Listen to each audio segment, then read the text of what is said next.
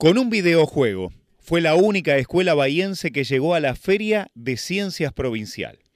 Alumnos de la Educación Profesional Secundaria número 4, que funciona en la escuela número 14 en el Hospital Pena, de la orientación bachiller especializado en informática, fueron los únicos de Bahía Blanca, al igual que el establecimiento, en acceder a la instancia provincial de la Feria de Ciencias.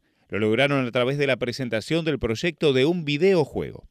Esto les permitió competir en Mar del Plata con proyectos de todo el territorio bonaerense y recibir una mención especial. Cuando surgió la propuesta de participar en la Feria de Ciencias, los profesores les hablaron y les preguntaron si querían presentarse.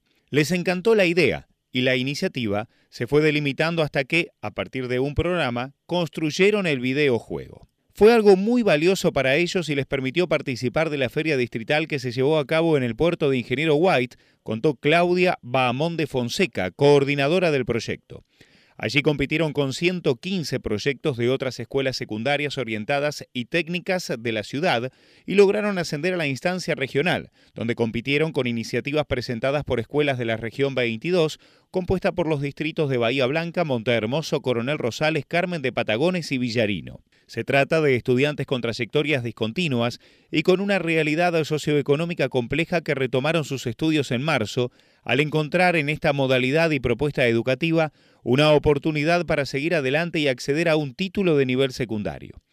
El proyecto que les permitió superar a todas las demás escuelas a nivel local y distrital se denominó Escuadrón Escolar y se trata de un videojuego de naves que surgió a partir del aprendizaje y uso de herramientas de la programación para desarrollar sus habilidades.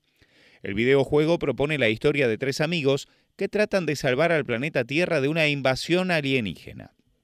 Los alumnos Crearon el proyecto desde cero configurando los movimientos, comportamientos y acciones generales de los elementos en juego como destrucción de objetos, generación de enemigos, animación de explosiones, música, municiones, daño a la nave y generaciones de asteroides. La nave se mueve en ocho direcciones y dispara municiones. Fue una gran emoción para nosotros por el enorme compromiso de los chicos y de sus familias que acompañan desde donde pueden.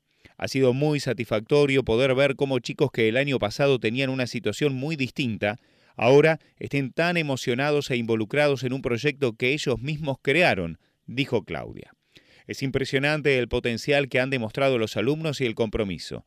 Nos representaron muy bien en Mar del Plata y recibieron una mención especial. El juego se mejoró para esta instancia. De tantos proyectos, quedó solo el nuestro que lo tenemos en una aplicación, expresó. Los alumnos son Emiliano Semino, Máximo Rosal, Benjamín Sisti y Elías Jalif. Este año comenzaron a funcionar en nuestra ciudad cuatro EPS. La EPS número 1 está en Ingeniero White y articula con el Centro 401. La EPS número 2 está en la ETS número 4 y articula con el Centro de Formación 402.